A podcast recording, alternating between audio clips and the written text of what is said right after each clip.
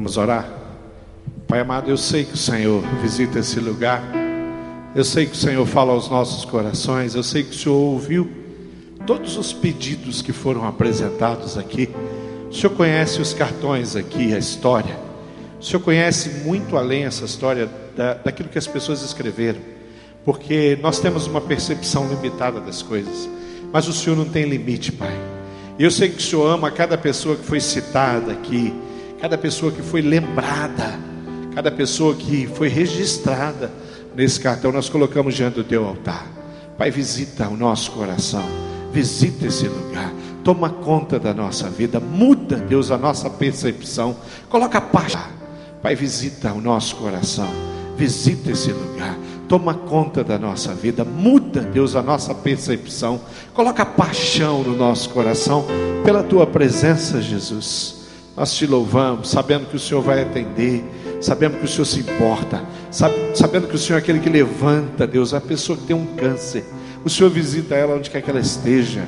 Nenhuma barreira há para o Senhor tocar numa ferida, Pai, e ela ser restaurada. Nenhuma barreira há para o Senhor mudar o coração de um filho, de uma filha, de um casal, de uma esposa, de um esposo. O Senhor é um Deus fiel. Não há limites para o Senhor abençoar e colocar prosperidade financeira na vida dos meus irmãos. Mas sobre todas essas coisas, Pai, nada disso importa tanto quanto a tua presença, Jesus. O amor que temos pelo Senhor, a vontade que temos de ouvir a Sua voz, de falar contigo, nos ajude, nos oriente. Nós oramos assim e oramos no nome de Jesus. Amém. Aleluia. Glória a Deus. Você está feliz? Diga amém. Diga glória a Deus. Diga aleluia. Diga Deus seja louvado. Amém. Todo louvor, querido. Toda honra precisa ser dada ao Senhor, né? Sabe quem é que pode ajudar? Só o Senhor. Eu posso orar por vocês, vocês podem orar por mim.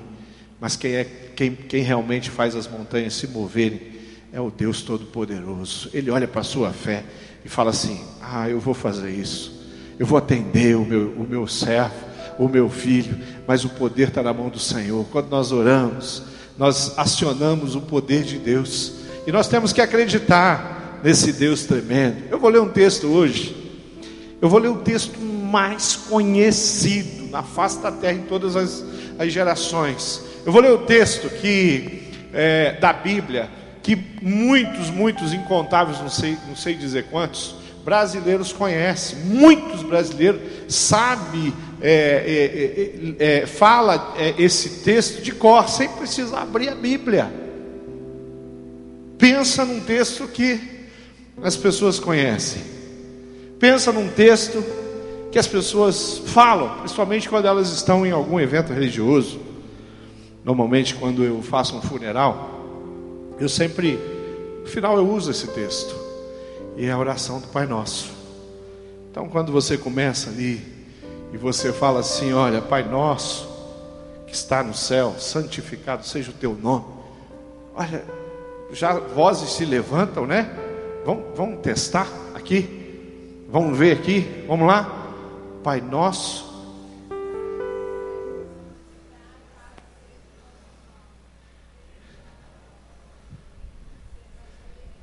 Vamos fazer uma mudança, vamos fazer uma mudança. Eu não estou gostando, não. Tá? Pai nosso que estás no céu, santificado seja o teu nome. Porque a gente não usa vosso hoje. Você fala vosso, você, alguém fala vosso, você fala assim, ó, né? não, não, então vamos, usar, vamos, vamos trazer para a linguagem de hoje. Pai nosso que estás no céu, santificado seja o teu nome. Seja feita a Assim na terra como no? Pô, vocês, vocês conhecem mesmo, né? O pão de cada dia nos dá hoje. Assim como nós.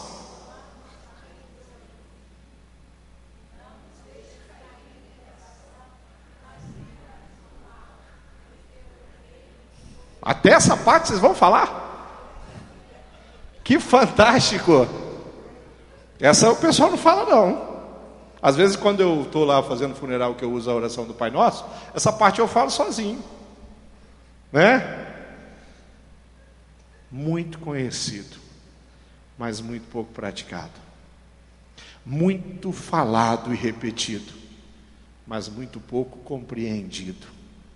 E é sobre isso que eu quero falar hoje. Eu quero falar sobre uma oração modelo. Nós não podemos dizer que essa era a oração que Jesus fazia, porque nós estaríamos cometendo um erro. Essa foi uma oração que Jesus fez para ensinar os seus discípulos. Os discípulos estavam reunidos e, e provavelmente Jesus já vinha ministrando a vida deles sobre o tema da oração há muito tempo. Com certeza, porque oração era uma coisa tão presente na vida de Jesus, eu tenho certeza absoluta que no dia a dia Jesus falava sobre isso, mas chegou um momento que ele, ele convoca, ele, ele direciona, ele, ele leva os discípulos a ter consciência da importância da oração, e aí vem uma pergunta: como é que nós devemos orar? Senhor, como é que o Senhor nos ensina a orar? Será que eles não sabiam orar? Sabiam. Eles têm uma cultura de oração. Eu vou ler outros textos aqui, no decorrer da minha palavra, que mostra que aqueles homens, a, a, aquela sociedade, estava habituada a orar, a fazer oração. E, e, Jesus vai repreender em alguns textos, eu vou ler alguns deles aqui, é, sobre a maneira como as pessoas estavam orando. E os discípulos estão assim, poxa, será que nós estamos fazendo certo? De vez em quando alguém chega para mim e fala, pastor, a minha vida de oração é mais ou menos assim. O senhor acha que está tá, tá certo? Está coerente com a palavra de Deus? E às vezes eu falo, olha, tá, tá sim. E eu às vezes dou um direcionamento. Por que, que você não, não faz mais desse jeito? Não faz mais dessa forma?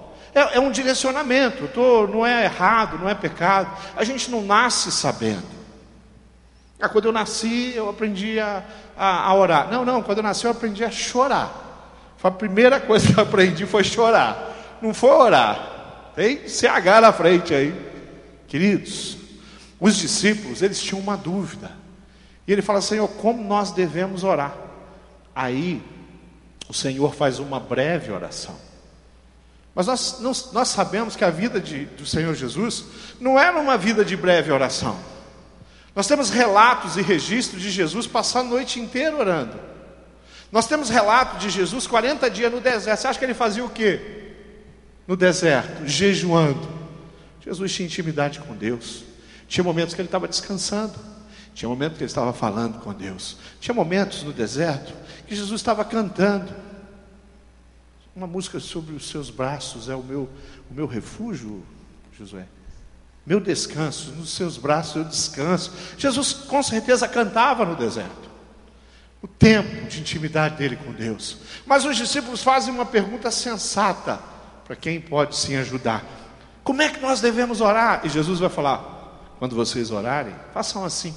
E Jesus começa uma oração, o que a gente chama de oração modelo. Eu não posso pegar uma oração de Jesus modelo e sacramentar ela. Como assim? Essa é a oração que deve ser feita todos os dias. Eu não faço a oração do Pai Nosso todos os dias. De vez em quando eu paro para meditar na oração do Pai Nosso.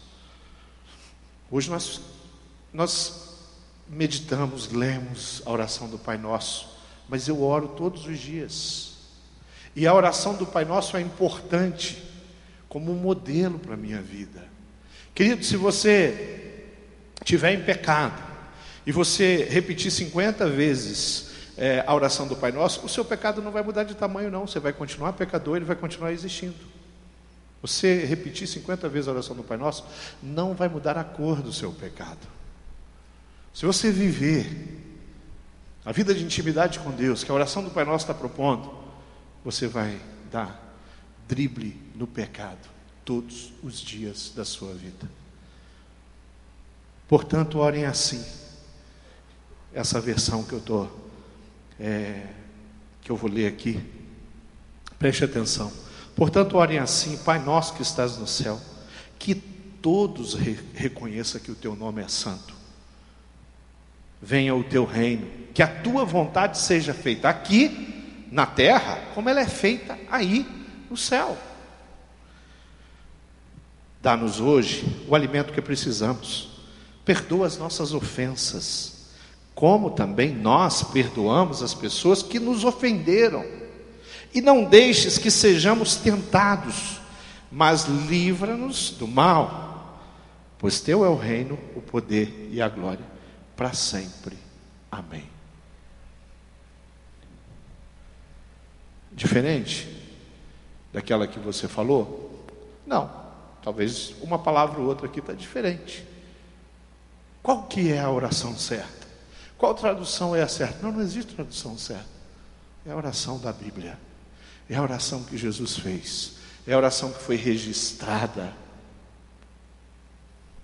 É a oração que nós temos que prestar atenção. Tão conhecida, sem sombra de dúvida, o texto mais é, memorizado. Não tenho nenhuma dúvida disso. Tem alguns textos da Bíblia que são muito conhecidos. A oração do Pai Nosso é o principal. Tem histórias, sabe qual é a história da Bíblia mais conhecida, mais é, pregada, mais é, ensinada, é, que outras religiões conhecem e usam? Você tem, sabe qual é a história da Bíblia que é mais conhecida? Quem, quem não fala, pastor, eu acho que é a história tal, fala aí.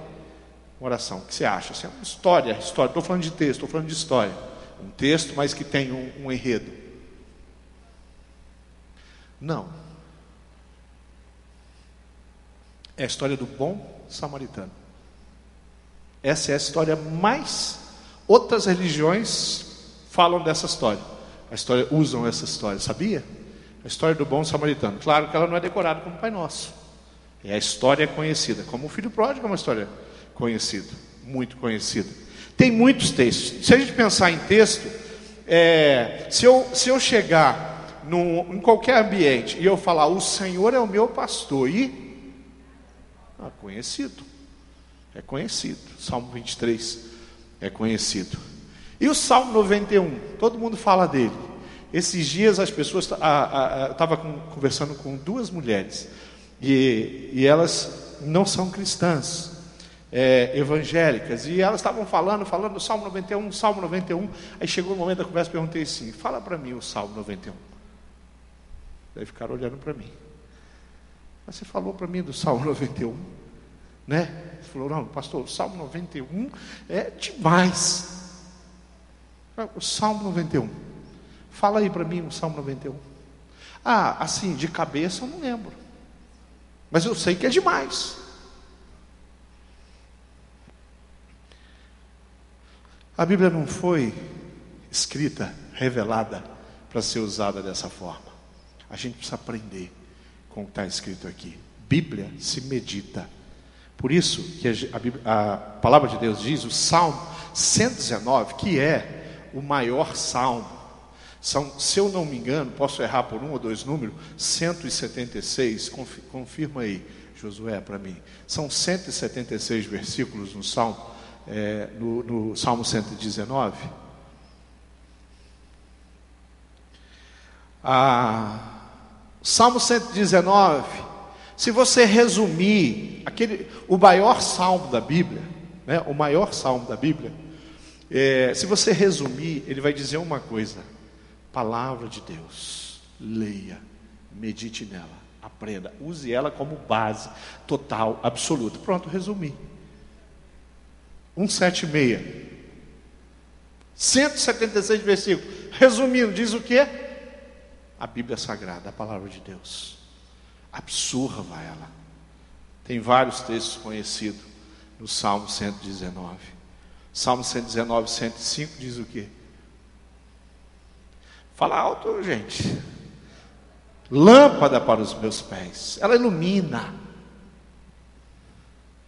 Pai Nosso é um modelo, é um exemplo, e a gente deve considerar algumas coisas. Primeira coisa que o Pai Nosso nos ensina, a quem devemos dirigir as nossas orações. Quando nós oramos, nós falamos com o Pai. Nós não falamos com mais ninguém, nós falamos com o Pai. Quando nós falamos com o Pai, querido, nós estamos falando com Jesus Cristo, estamos falando com o Espírito Santo. A Bíblia, o Pai Nosso está falando, fale com o Pai, converse com o Pai. Busque a sua necessidade ali na presença do Pai. É na presença do Pai que a gente vive. Então, quando você orar, quando você orar, você deve dirigir as suas orações ao Pai. Como é bom. Quem teve um pai abençoador aqui, levanta a mão. Várias pessoas. Amém. Talvez não seja, pastor, meu pai terreno. É, a Bíblia não está falando do pai terreno. A Bíblia não está falando, quando você orar, fala com seu pai terreno. Não, ela está falando com o pai celestial. Ela está falando com o Criador de todas as coisas. Aquele que está sobre tudo, sobre todos. Fala com Ele. Quando você orar, você fala com o Pai. Eu tive uma experiência muito boa é, a, lá na, na, minha viagem a Nicarágua, que quando nós chegamos lá no aeroporto, a, nós fizemos um, um trato que nós íamos orar todo dia pela Nicarágua junto. Eu e o pastor que estava viajando comigo, pastor Paulo Cabral. E, e aí, ok, combinamos, falou, vamos fazer o seguinte, a gente acorda às seis e a gente coloca o relógio para despertar dez para as sete. Quando for dez para as sete, a gente é, para de orar, vamos tomar banho, depois nós vamos tomar café, porque daí o dia começa nós temos muito compromisso. Fechou. Combinado no aeroporto, ficamos aqueles dias lá na Nicarágua, fizemos isso todos os dias. Mas é, o pastor Paulo, ele tem o mesmo jeitão de, de falar com o Senhor, de orar comigo, só que ele usa palavras diferentes. Então, quando ele começava, ele já dava bom dia para o Senhor Jesus. Eu achava, achava bacana. Né? Aí ele começava a orar, aí ele falava: Senhor Jesus, bom dia.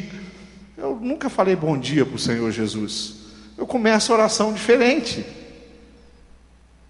Mas o que que muda? Então eu falei, não, a partir de hoje eu tenho que falar bom dia com o Senhor Jesus. Né? Não, eu não vou é, ficar imitando o pastor Paulo. Mas a maneira como ele falava bom dia com o Senhor Jesus, sabe? O carinho, o respeito. Parecia que realmente ele Estava claro que ele tinha entrado na presença de alguém que ele tinha prazer. Era aquele bom dia, vinha com, né? Pastor Clyde tem um discípulo, talvez esteja até aqui. Ele também fala bom dia, boa noite, boa tarde, Senhor. Ele também fala assim, desse jeito. E aí o, o pastor Clyde falou que mandou ele orar no pequeno grupo. E ele começou, ele falou: Senhor Jesus, primeiramente boa noite. Rapaz, é bacana. É um jeito dele. Senhor, primeiramente, boa noite. Você fala assim quando você ora? Quem fala assim? Senhor, primeiramente, bom dia. Esse é o jeito dele. Então não está errado. E você não precisa falar, não, vou orar, então vou falar bom dia, vou falar boa tarde, vou falar se for à noite, vou falar boa noite. Querido, o importante aqui é que quando você se dirigir em oração, você fale com o Pai, fale com Deus. Fala, Senhor, eu estou na tua presença. Eu estou na tua presença. Tinha um senhorzinho na Igreja Batista Bom Retiro, anos eu, eu é, congreguei ao lado do, do irmão Filadélfio. O irmão Filadélfio, a gente mandava ele orar. E o irmão Filadélfio só faz essa oração para a gente. E a gente já sabia. E tinha até um coro que a gente começava junto com ele, porque a gente aprende, né? Eu era jovem, né? Nesse tempo, adolescente. Adolescente tem, né? Aí ele começava a orar, a gente começava com ele. Por quê? Porque ele sempre começava igual. E ele começava assim, ó, eterno Deus. Aí quando ele, a gente falava, o irmão Fladelfo, o senhor faz a oração? Igreja pequena, fez de oração. Quando ele começava, ouviu o corozinho, eterno Deus. O pessoal ia na onda dele sempre igual. Pô, será que está errado? Não. Para aquele homem, não, porque eu conhecia a vida dele. Quando ele falava com o eterno Deus, ele sabia com quem ele estava falando. Aquele homem tinha uma intimidade com Deus, uma intimidade. Ele conhecia o Pai. Ele conhecia o pai na história dele, no testemunho dele. Ele conhecia o pai na profissão dele. Irmão Filadélfia era gari. E durante um período, eu trabalhei bem no centro da cidade, na, na, na Associação Comercial do Paraná. E eu descia 15. Eu usava terno e gravata. Me botaram terno e gravata naquela empresa. E todo dia eu estava de terno e gravata. E eu descia 15. E, a, e ele, a, a, área dele era aquela São Luís. São Luís? Não. Aquela rua aqui, da 15 ali, gente. Antes de começar a 15. Me ajuda aí. Luiz Xavier, isso. Era Luiz Xavier, era o trecho, ele, ele subia Luiz Xavier e descia a Zacarias. Durante o dia ele varria aquele pedaço do centro. Todo dia, você, eu de longe eu já via aquele macacãozinho deles que é fluorescente, umas três pilhas mais ou menos que eles colocam para ficar daquela cor, né? De longe você vê aquele laranjão. Quem? Irmão Filadélfio. Um homem simples, mas que quando falava com Deus, Deus respondia. Um homem que não se esquecia, ele falava com Deus sobre ele, sobre a família dele, mas falava com Deus sobre os irmãos da igreja, e se você pedisse uma oração para ele, ele não ia esquecer, como às vezes a gente faz. Eu falava assim, irmão, irmão Fladelfio, eu vou fazer uma viagem. Aí eu fazia viagem, fazia o que tinha que fazer na viagem, voltava, passava um tempo, o irmão Fladelfio, como foi a viagem, irmão Márcio? Orei pela sua viagem. Não esquecia. Pensa um homem que não esquecia. Pensa um homem que tinha intimidade com Deus. Ah, Mateus 6, versículo 7 diz: Nas suas orações, fiquem, não fiquem repetindo o que vocês já disseram, como fizeram os pagãos. Eles pensam que Deus ouvirá porque eles fazem orações cumpridas. Ele não está falando de, de você ter ficado 30, 40, uma hora, duas horas na presença dele. Ele está falando de você ir e publicamente ficar fazendo uma oração decorada e você fica repetindo aquilo, cara, Deus não se agrada disso. Deus quer você. Ele não quer que você decore nada. Ele quer que você vá para a presença dele e fale do seu coração. E eu, simples mortal como você, estou falando para você, quando você for para a presença de Deus, por favor, lembra de quem que você está falando. Lembra com quem você está falando. Se dirija a um Deus que amou você profundamente e que Ele enviou o Filho dele para morrer no teu lugar. É esse Deus que você está falando. A sua oração é para esse Deus. Mateus 6, 6. Mas vocês, quando orar, vá para o seu quarto, feche a porta e ore ao seu pai, que não pode ser visto se você for legalista, você fala, pastor, oração correta tem que ser no quarto, tem, querido, não é isso que a Bíblia está falando. A Bíblia está falando, não faça pose na igreja. Não dá, não dá uma de orador na igreja. Mas que Deus não te conhece na intimidade. Que você nunca tem um tempo para Ele. Não faça isso. Tenha tempo para Deus. Vá lá, procure Ele. Fale com Ele. Converse com Ele. Se é para chorar, chore na presença dele. Se é para confessar, confesse, querido. Vá lá e fala: Deus, eu pequei. Cometi um erro. Faça isso. Faça isso. Vá lá. Você e Deus.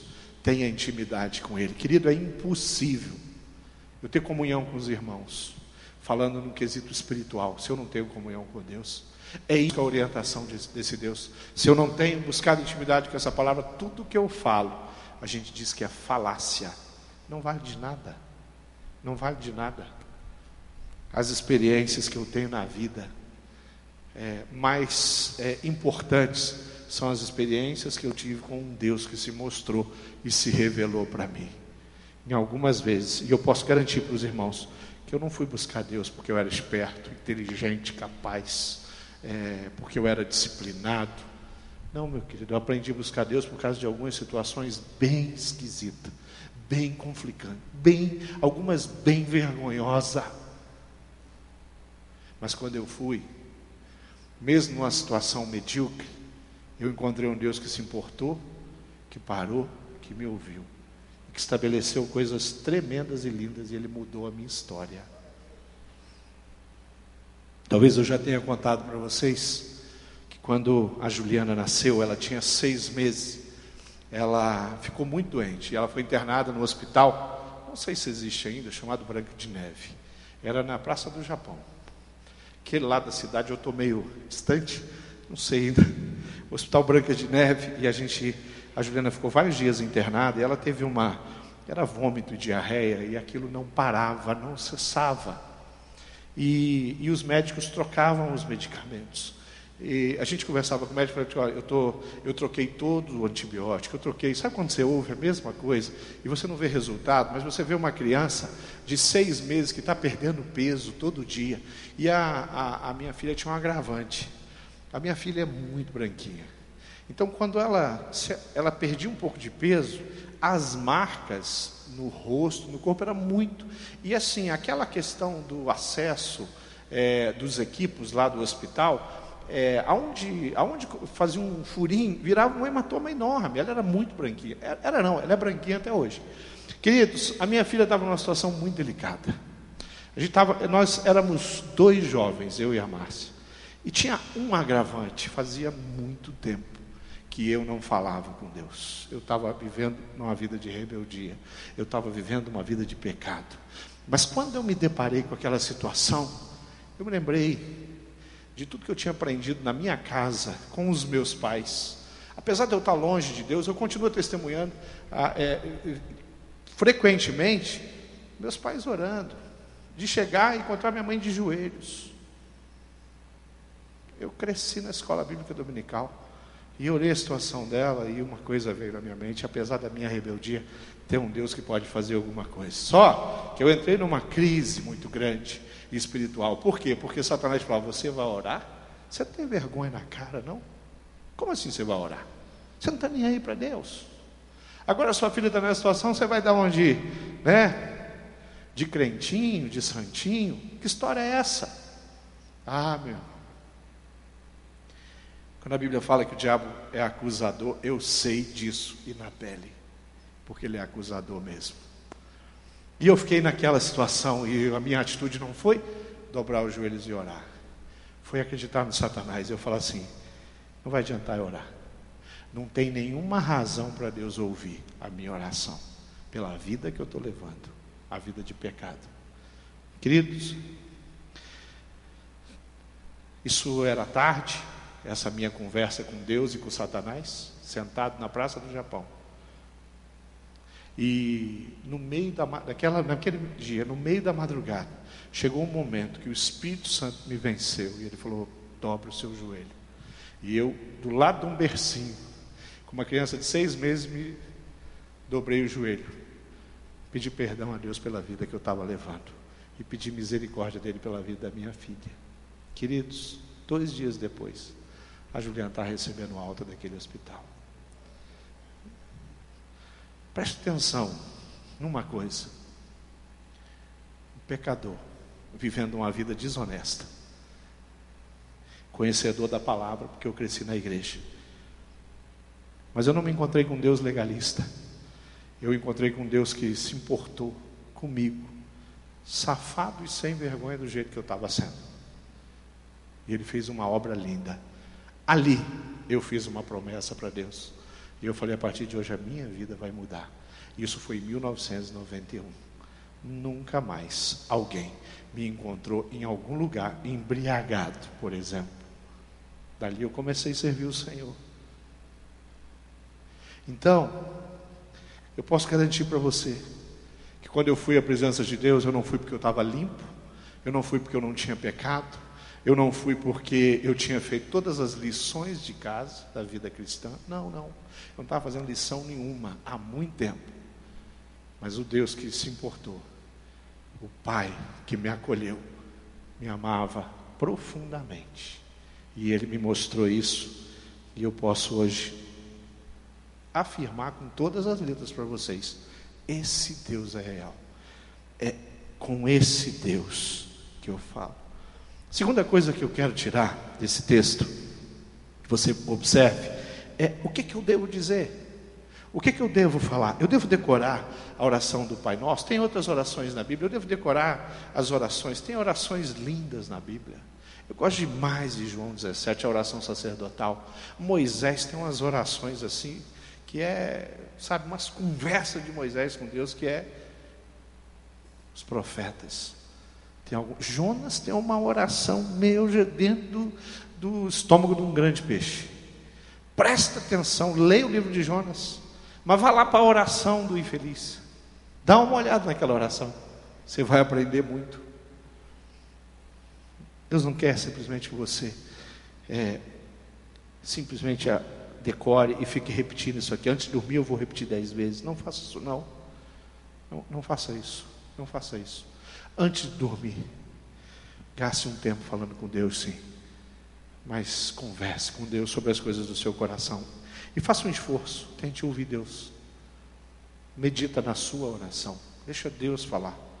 Deixa Deus dar uma resposta para você, porque Deus faz isso. O que, que eu devo falar? A frase Pai Nosso, ela, tem, ela nos diz muita coisa, porque nós temos uma facilidade para o eu que é muito grande. De repente eu vou para a presença de Deus para falar, sabe de quem? todo o tempo. Já, já pensou eu lá na Nicarágua, 50 minutos falando de mim, sobre mim? Eu estou na Nicarágua. O mínimo que eu posso fazer na Nicarágua, eu estou mais atento, eu estou percebendo, eu estou recebendo informações sobre a Nicarágua. Eu preciso orar pela Nicarágua. Foi meu compromisso com o pastor Paulo Cabral. Nós vamos orar pela Nicarágua. E orava pela Nicarágua. Mas eu não me esquecia do Brasil, eu orava pelo Brasil. Eu não me esquecia do momento que a gente está vivendo em orar. Querido, eu, nós precisamos valorizar muito essa coisa do nosso. Essa coisa do nosso. Eu preciso guardar algumas coisas. Algumas pessoas eu preciso assumir. Fala para você, eu não conheço essa pessoa, mas eu vou orar por isso. Eu vou orar por essa pessoa. O nosso é mais importante do que o eu. Não quer dizer que eu não ore por mim, porque seria uma grande besteira. Eu preciso orar, eu sou miserável, eu necessito. Se Deus não olhar para mim, eu estou enrolado. Eu preciso clamar a Deus pela minha família, pela minha vida, pelo meu ministério, pela minha igreja. Mas gaste tempo orando pelas pessoas. Eu queria que você pensasse um pouquinho se na sua oração, quem que está lá no auge é você ou são pessoas? Porque nada é mais precioso que orar pessoas. Você tem tido oportunidade de orar com pessoas, por pessoas? Tem tido essa oportunidade? Você tem feito isso? Tem ou não? Tem ou não tem? Pastor, Deus me dá oportunidades muito especiais e eu tenho orado com pessoas, eu tenho orado por pessoas. Que às vezes a gente tem muito mais oportunidade do que a gente pensa. Muito mais oportunidade do que a gente pensa. Imagina que eu estou em algum lugar e eu encontro o Wagner lá. Eu não conheço o Wagner. Mas de repente, por alguma razão, a gente começou a conversar. E eu falo, como é seu nome? E ele falou, eu sou o Wagner. Eu falei, como é que está a vida? Você faz esse tipo de pergunta? Eu normalmente falo, e aí, como é que está? Se eu estou no Uber, eu falo, como é que está? Trabalho? Você está sendo abençoado? É, eu sou conversador mesmo. Mas às vezes, às vezes a maioria fala o quê? Tá, tá bem. Mas de vez em quando você encontra um que fala o quê? Tá nada bem. Por que Wagner não está bem? De repente o Wagner vai falar assim: Estou com dificuldade com a minha família. A minha mãe está doente. Como é que é o nome da sua mãe, Wagner? Aí, como é que é o nome da sua mãe, Wagner? Alaide? Alaide. O que, que a Alaide tem? Olha, eu não sei. Ela está fazendo os exames. Querido, não sei. Eu posso estar no restaurante, eu posso estar é, num banco, eu posso estar no jogo do Atlético. Quem foi no jogo do Atlético aqui? Levanta a mão. Ninguém? Tinha 42 mil pessoas lá, misericórdia aquilo, né? posso estar no jogo do Atlético ou do Coritiba, né? É, mas eu posso fazer assim, olha, o Wagner, posso orar pela sua mãe? Aí ele fala assim, pode. Então, meu irmão, fecha os olhos. A gente consegue concentrar um pouco mais assim. Não é porque é um ritual, não, não. Para concentrar mesmo, para nada me roubar atenção. E eu vou começar a orar pela mãe dele. Pai, cuida da Laíte, a saúde dela. Usa o filho dela, o Wagner, para abençoar ela no momento que ela está passando. Derrama graça sobre a vida dessa mulher e dessa família. Em nome de Jesus, amém. Você conhece algum banco que tem uma plaquinha assim, proibido orar? Tem proibido usar telefone. Até a crentaiada usa, se porta com a lei e usa. Mas não tem nenhum banco que tem uma plaquinha proibido orar. Eu nunca fui no restaurante e falei, nesse restaurante é proibido orar. Tem, tem uns garçons que às vezes você está orando e ele está. Vai, vai, beber o quê? Às vezes, né? Você está orando ali, com, vamos almoçar com o Wagner. Aí eu estou, Wagner, vamos orar. A gente começa a orar e o garçom está, vai beber o quê? Coca-Cola?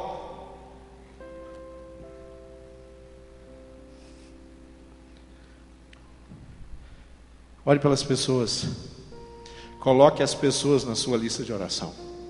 Coloque as dificuldades e a luta das pessoas. E olha, não se esqueça delas, não. Porque às vezes a gente está olhando para uma pessoa que tem uma, uma doença crônica. Tem umas pessoas na nossa igreja que a gente ora há tantos anos. Nós temos até, usamos até algumas listas para não esquecer, porque são bastante, né? De repente você pode esquecer, mas quando eu olho aquela lista, eu falo assim: nossa, preciso orar para essa pessoa. Há quantos anos? Ah, já deve ter uns sete, oito anos que ela tem essa, esse problema, é um problema crônico de saúde. Mas vamos orar, querido, não tem problema. Não se esqueça das pessoas. Quem devemos dirigir nossa oração a Deus? O que devemos dizer? Devemos dizer coisas verdadeiras e sinceras do nosso coração. Devemos considerar os outros superiores, devemos amar o próximo, devemos servir e não simplesmente querer ser servido. Isso é a palavra de Deus. Eclesiastes 5:2 diz assim: pense bem antes de falar. Mas pense bem. Não faça a Deus nenhuma promessa apressada. Deus está no céu e você aqui na terra, portanto, Cuidado com o que você fala. Senão você vai para a presença de Deus, você fica fazendo um monte de promessa. Aí você sai da presença de Deus, você não cumpre nada do que você falou. Então toma cuidado. Ao invés de falar, Deus, eu vou fazer isso. Fala para Deus assim, Deus, por favor, me ajuda. Como que eu consigo não fazer mais isso? Como é que eu consigo me livrar do pecado? Querido, se você achar que você é bom, você está enrolado. Porque tem um que é bom é o nosso Deus, é o nosso Senhor. Isso é bom. Nós temos muita dificuldade, muita limitação. Então, quando você for para a presença de Deus, seja sincero e fala: Deus, eu preciso da sua ajuda, até para fazer essa oração, até para ficar esse tempo. Olha, Deus, eu estou ajoelhado daqui cinco minutos. O meu joelho vai estar falando: levanta. Dez minutos ele está gritando: levanta. Cinco minutos de joelho, dói. Mas vai passando o tempo, deixa de doer. A oração matinal a gente faz de joelho, né, mãe? Não é gostoso? De joelho. Aí quando começa a doer, você fala assim: vai doer mais um pouco. Na próxima vez vai doer menos. Menos um pouco. Daqui a pouco você está lá. Não quer dizer que você tem que orar de joelho. Não quer dizer que você tem que orar sozinha somente. Não, você ora sozinho, você ora de joelho, você ora caminhando, você ora com pessoas, mas você faz as coisas de acordo com o que a palavra de Deus ensina. A oração do Pai Nosso fala que nós devemos sim nos importar com o próximo. A oração do Pai Nosso fala assim que nós devemos colocar coisas pessoais, o pão nosso é necessidade básica do ser humano. Fale com Deus sobre isso. Pai, eu peço saúde para os meus irmãos aqui. Peço que o Senhor me dê saúde para poder servir ao Senhor. Eu oro pelas mulheres, eu peço que o Senhor tenha misericórdia dela. Cuida da saúde das mulheres. Eu oro pelos homens. Eu peço que o Senhor Deus tenha, tenha misericórdia dos homens. Na minha igreja tem um pessoal que não se cuida, Pai. Tem misericórdia deles, né? Hoje eu estava com um discípulo e eu estava perguntando para ele assim, querido, o que, que você está fazendo para cuidar da sua saúde? Aí ele falou mais ou menos o que eu estava fazendo. Eu falei, mas é pouco para o teu tamanho, porque eu sou sincero. Né? Aí eu falei assim, ó, vamos fazer o seguinte, os nossos próximos encontros, vamos fazer no parque. Eu preciso perder 10 quilos. E o médico falou para mim, estava falando com ele sobre isso.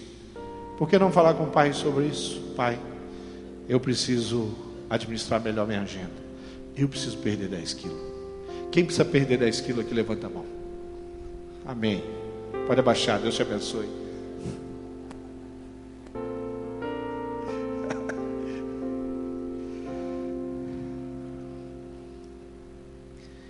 Quando e como? Para fechar, Marcos 1,35 diz: De manhã bem cedo, quando ainda estava escuro, Jesus se levantou, saiu da cidade, foi para o lugar deserto e ficou ali orando. De manhã bem cedo. Lucas 6,12 diz: Naquela ocasião, Jesus subiu um monte para orar e passou a noite inteira orando. De manhã bem cedo, noite inteira. Que coisa, né? O que, que Jesus está nos mostrando? Não, tem um ritual batista sagrado de oração. Não, não tem, querido. É de manhã bem cedo. É na hora do almoço. É no entardecer. Sabe entardecer? Eu gosto de mato. Sabe sentar num lugar bem gostoso assim, com bastante verde, você falar com Deus? Sabe qual é o melhor momento da praia? É quando não tem ninguém na praia. Aí você chega lá, senta ali, vira para o mar e fala com Deus, bem cedo. Ou então de noite, que eu acho o mar mais assustador à noite. Aquela coisa assim. Você está lá, você olha você fala, meu Deus. Sabe onde eu fiz uma oração bacana? Há uns dias atrás? No topo de um vulcão. A hora que eu vi aquele negócio lá, meu irmão, eu falei, Jesus amado, como o Senhor é poderoso. Aí o cara falou para mim assim: sabia que não tem a menor ideia qual é a profundidade disso? Pensa um troço grande. Não tem a menor ideia da profundidade disso? Ninguém consegue medir. Não tem um equipamento ou um aparelho que você possa enfiar nesse buraco para medir a profundidade daquilo. Eu falei: sabe por quê? Porque isso aí é obra do Deus Todo-Poderoso. Isso aí é poder da natureza criada por Deus. O homem acho que conhece mais a lua do que o interior do vulcão.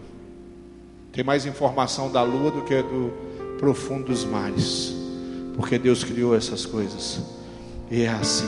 Então, quando quanto ao lugar, não se preocupe o lugar, mas fale com Deus. Fale sobre as pessoas, fale sobre você e peça que Deus abençoe. Como devem ser as nossas orações? Primeiro, com muita objetividade, seja sincero e verdadeiro. Segundo, tomadas de integridade. Querido, por favor, por favor, aprenda a se santificar na presença de Deus.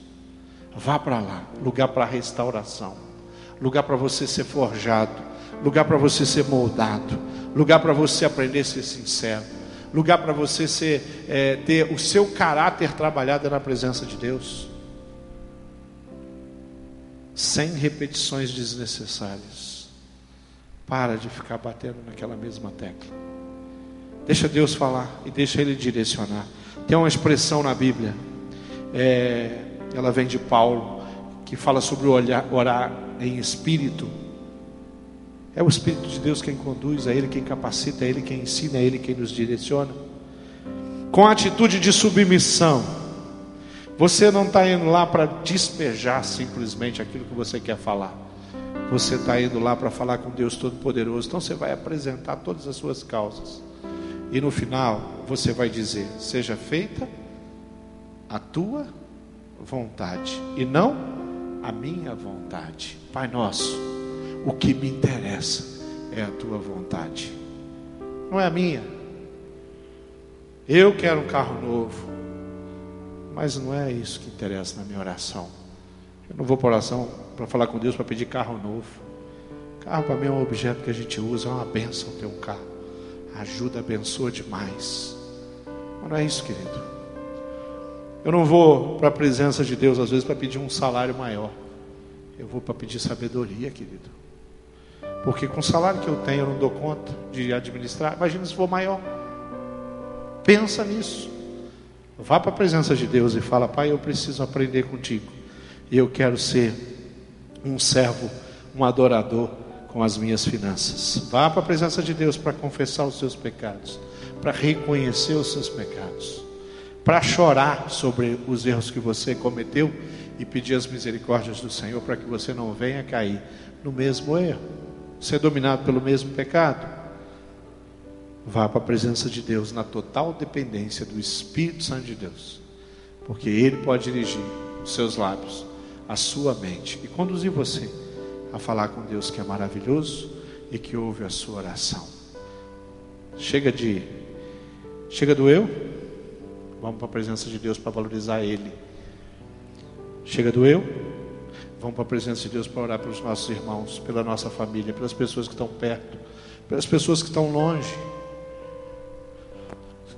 Eu acho uma das coisas mais legais assim lá na oração matinal é quando a gente ora pela Venezuela, por exemplo. Querido, eu nunca fui na Venezuela. Às vezes eu tento entender a Venezuela. Eu confesso que eu tenho um pouco de dificuldade para entender como é que funciona aquele país. Mas eu sei de uma coisa: tem gente miserável sofrendo naquele lugar. Ontem, essa semana, nós estamos orando pela Venezuela. Eu estou ouvindo Band News. Aí vem uma notícia: duas grandes corporações estão deixando a Venezuela. A coisa está feia. E duas grandes empresas que, que têm milhares e milhares de funcionários estão deixando, declarado que estão deixando a Venezuela essa semana. Falei, gente, o que está feio vai ficar ainda mais feio.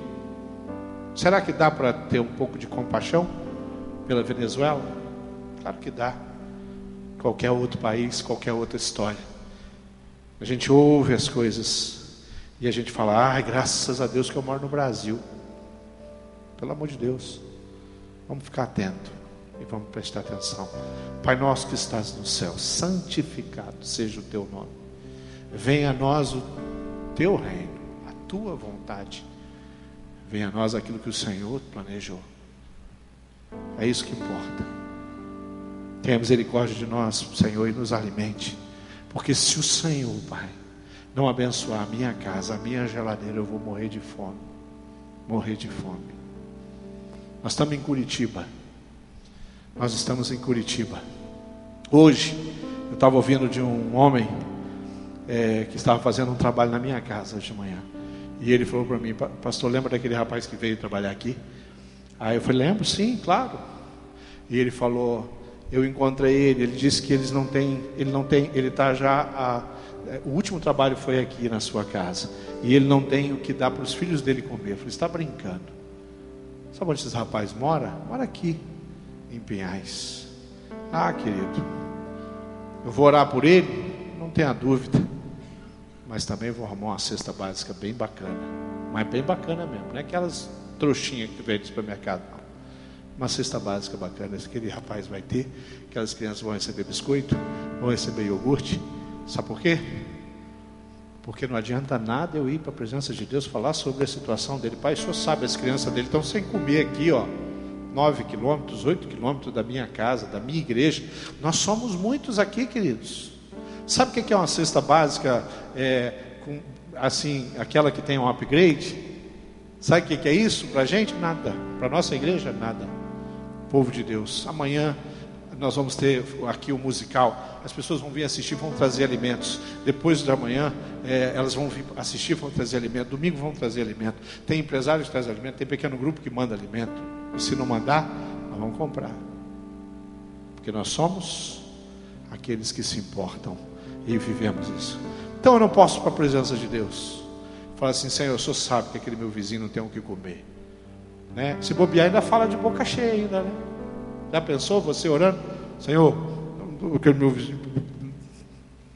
Ou está sem comer ali do lado. Para com isso. Vá para a presença de Deus fazer isso, não. Vá para a presença de Deus com o coração no lugar certo. Aí de repente Deus vai falar assim: Olha, deixa eu te falar uma coisa. Levanta. Eu quero que você vá ajudar uma pessoa. Amanhã, é, Linda. A Linda proporcionou uma coisa muito legal para o meu pequeno grupo. Amanhã nós vamos estar lá em Itaperuçu abençoando. Quantas famílias, Linda? Quatro famílias. Sabe aquelas famílias do jornal que caiu o muro em Itaperuçu, matou dois meninos? Isso? Vocês ouviram isso? A Linda, abençoada demais, conhece aquelas famílias. Nós vamos lá amanhã, né, Linda? Para honra e glória do Senhor Jesus, vamos fazer serenata lá. Vamos cantar noite de paz, noite feliz, mas não com a mão fechada, não, viu, gente? Vai ter bênção para aquelas famílias ali. E principalmente, sabe o que nós vamos levar de mais precioso para aquela família? Jesus, consolo para duas mães, duas famílias que estão morrendo de saudade de dois adolescentes. Que aquele furacão, sei lá o que foi aquilo, tornado de Itaperuçu, foi lá, passou e ceifou algumas vidas. Vamos ficar de pé. Nós vamos falar de oração, mas nós vamos orar. Eu queria orar com vocês. E eu queria que você fizesse o seguinte: nós vamos fechar esse, esse culto orando. Você vai aprender o nosso já de cara agora. Pessoa que está do seu lado. Eu não estou falando do seu marido, da sua esposa agora. A pessoa que você nunca orou. Eu queria que você orasse pela vida dela. sabe perguntar o nome. Eu quero ver todo mundo em dupla aqui na minha frente. Você vai ministrar a vida dessa pessoa. Pastor, não sei orar, mas você sabe falar? Então fala, querido. Fala alguma coisa. Fala assim, ó, cuida dessa pessoa, abençoa ela. Ó, no, já está montando um quarteto aqui, mas o povo desobediente. Eu falo dupla, tem quarteto. Quero quarteto não. Se quisesse quarteto, eu pedia quarteto. Eu quero dupla. Olho no olho. Né? Olha no olho do teu irmão. E fala assim: Ô oh, abençoado, eu vou ministrar você agora. E você vai orar pela vida dela. Olha aí, peça as bênçãos de Deus sobre a vida dela.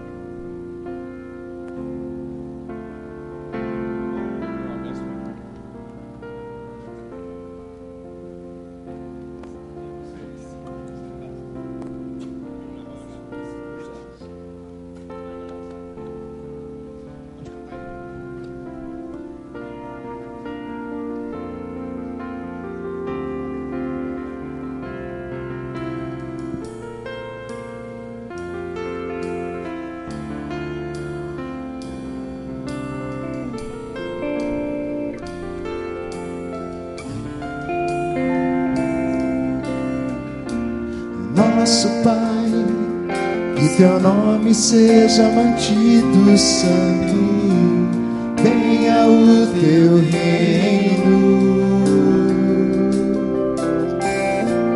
Dá-nos hoje o alimento necessário para viver, o pão de cada dia. Perdoa os erros que temos cometido, como perdoamos quem nos ofendeu. Não nos deixe cair em provações severas, mas livra-nos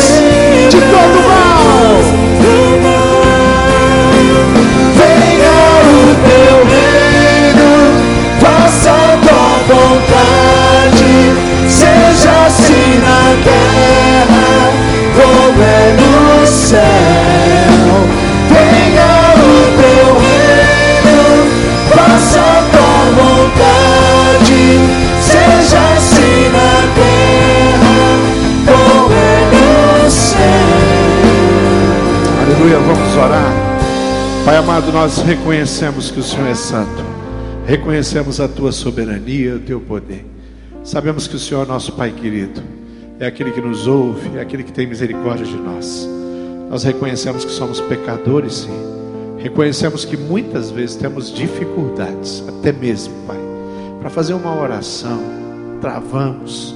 O diabo às vezes tem vitória sobre as nossas vidas, mas sabemos que o Senhor é Deus que se importa com tudo isso, e é o Deus que anseia, Deus, pelo nosso encontro, é o Deus que se alegra com a nossa conversa. Então eu quero pedir a tua bênção para cada pessoa aqui, para cada família aqui. Pedir que o Senhor visite essas famílias, Deus, e coloque no coração delas um desejo profundo e ardente de ir ao teu encontro, Deus. Que a gente não consiga, Pai, vencer um dia sem uma conversa contigo. Que a gente não consiga, Deus, dormir, colocar a nossa cabeça no travesseiro num dia que nós não tivemos um tempo de intimidade. Tira, Deus, toda opressão, toda barreira. Qualquer irmão querido aqui, qualquer pessoa nesse lugar que é, ainda não tem o privilégio, a oportunidade de ter intimidade contigo. Pai, eu peço, por favor, visita essa pessoa ainda hoje, Pai. Toca o coração, coloca uma motivação. Espírito Santo de Deus, desperta, Pai. Aviva. Nós sabemos que o Senhor é esse Deus. É o Deus que supre as nossas necessidades. É o Deus que é soberano, sim, que toda vontade absoluta é sua. É o Deus que se importou com tanto amor pelas nossas vidas e enviou o Filho querido, Jesus, para morrer em nosso lugar. Nós te louvamos por tudo isso, te louvamos por essa noite. Nós colocamos a nossa igreja sobre o teu olhar nesse final de semana.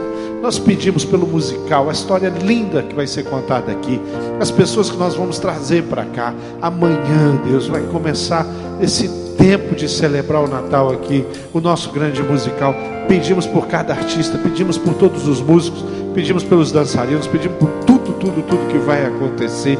Entregamos nas Suas mãos, mas principalmente promove salvação nesse lugar, promove reconciliação nesse lugar, promove despertamento vocacional nesse lugar, promove, Deus, um avivamento que tome conta desse lugar. Não deixa a gente ser religioso aqui, não, Jesus. Nos ensine, Pai, a viver incondicionalmente na tua presença. Nos ensine, Deus, a entregarmos tudo. Nos ensine a mergulharmos na tua presença, no Espírito de Deus. Faz do seu jeito, Jesus. Nós abençoamos a todos aqui. Nós vamos partir daqui, Pai. Nós vamos para os nossos lares, mas nós vamos sobre o poder de Jesus, sobre a mão protetora de Jesus, e nós vamos com o coração cheio de vontade de abençoar pessoas, orar com elas, servi-las, pregar o Evangelho para elas. Oramos em nome de Jesus. Amém.